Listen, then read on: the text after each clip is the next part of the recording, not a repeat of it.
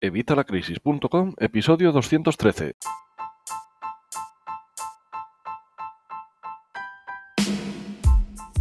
Hola, buenos días, buenas tardes o buenas noches. Soy Javier Fuentes de Evitalacrisis.com. Mis dos últimos vídeos a lo mejor no han sido demasiado halagüeños para, para vosotros, sobre todo si estás en España. En el anterior, el, vamos, en el primero de ellos hablaba de la declaración de la renta para que estuvieras preparado por si acaso. En la segunda te decía cómo poder evitar que en los seis últimos meses del año te metan un estacazo del IRPF de narices.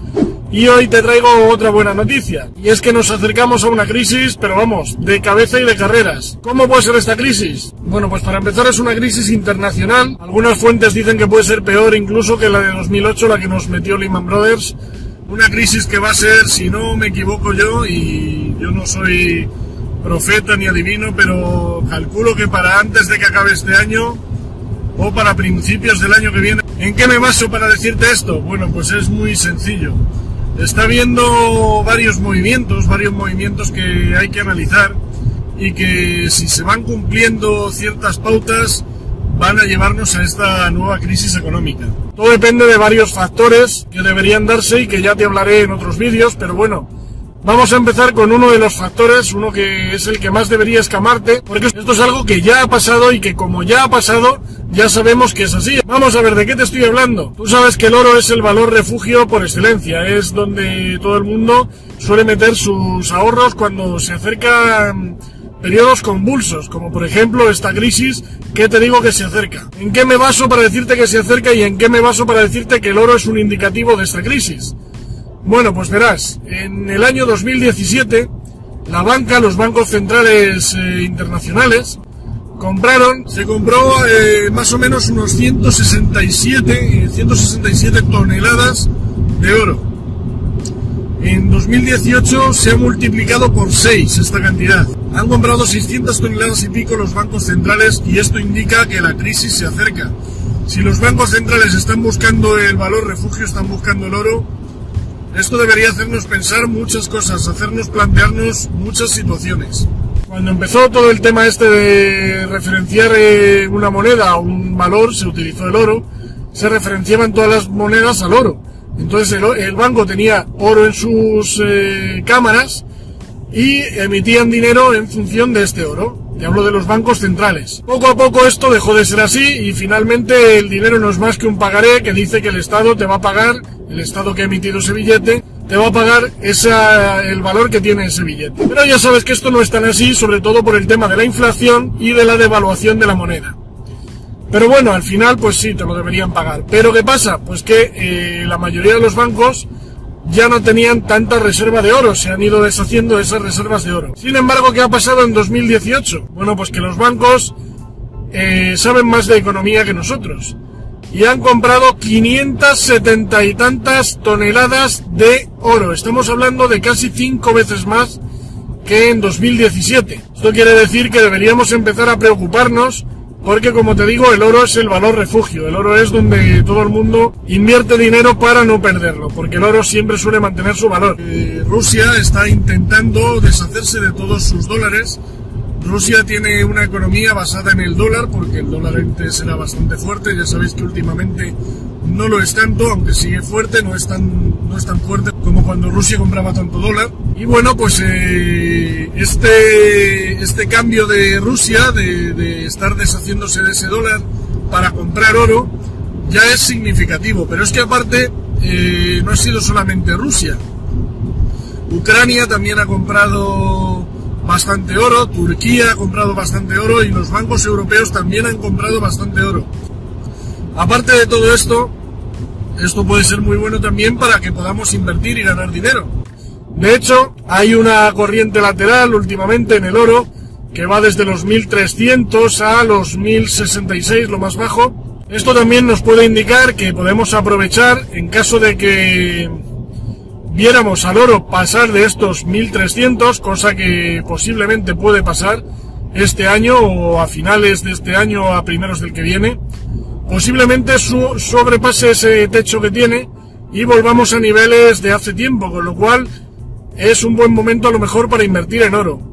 Pero bueno, ya sabes que no va a perder los mil sesenta y tantos euros la onza. Los puede perder, por supuesto, pero con la que se avecina yo creo que no es probable. Así que bueno, es un buen momento quizá para invertir en oro. Esto, como te digo, lo que debe hacernos pensar es que si los bancos están aprovisionándose para eh, unas vacas flacas, deberíamos quizá aprovisionarnos nosotros. Otro de los indicativos de esta crisis que se avecina es que a primeros de marzo, eh, Mario Draghi, el presidente del Banco Europeo, dijo que iba a subir los intereses. Sin embargo, no solo no los subió, sino que los bajó. Esto, claro, para una hipoteca que se revisa cada seis meses, o cada año es bueno porque te va a rebajar el interés, siempre que hayas quitado ya la cláusula suelo, te va a rebajar el interés, pero claro, eh, económicamente a nivel internacional no es tan bueno.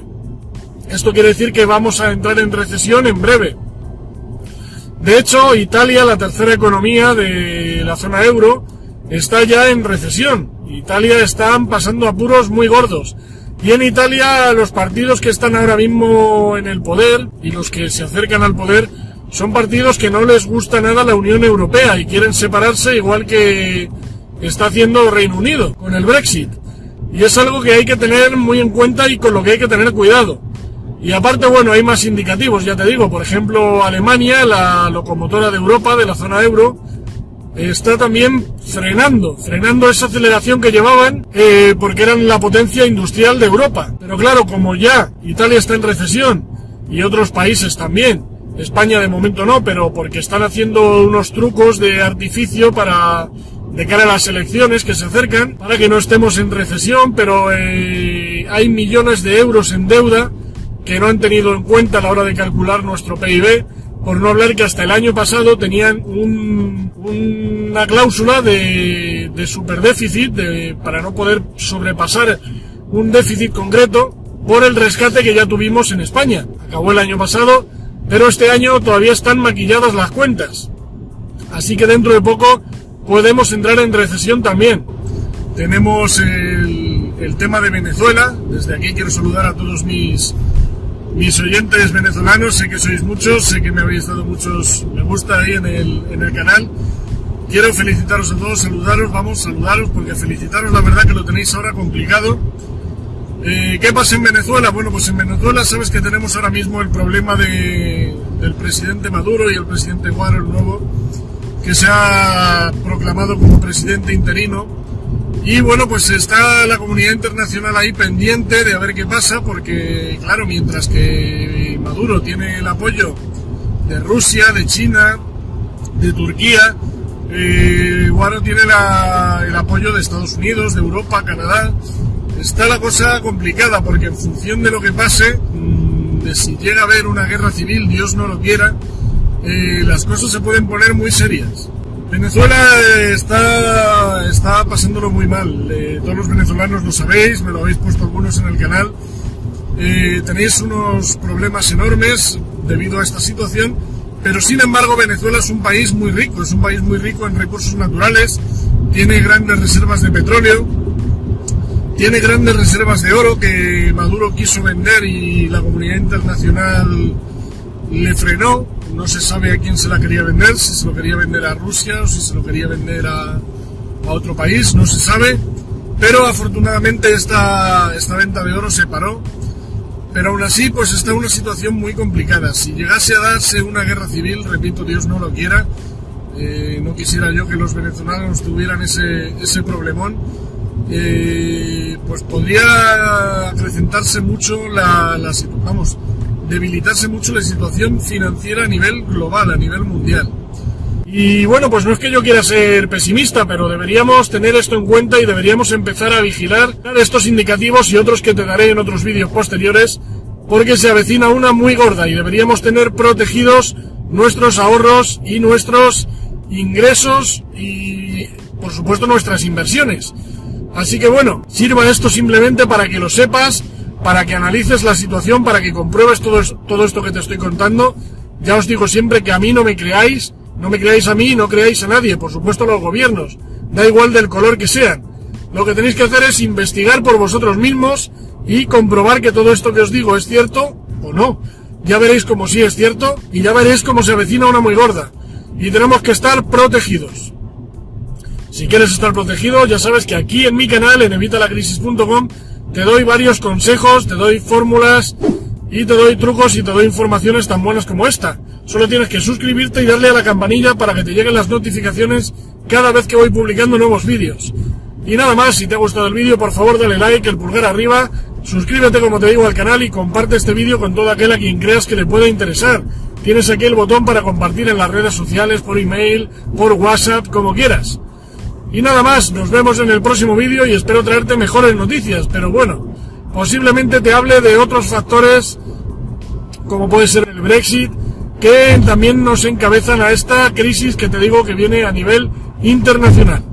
Nada más y hasta el próximo vídeo. Un saludo y hasta la próxima.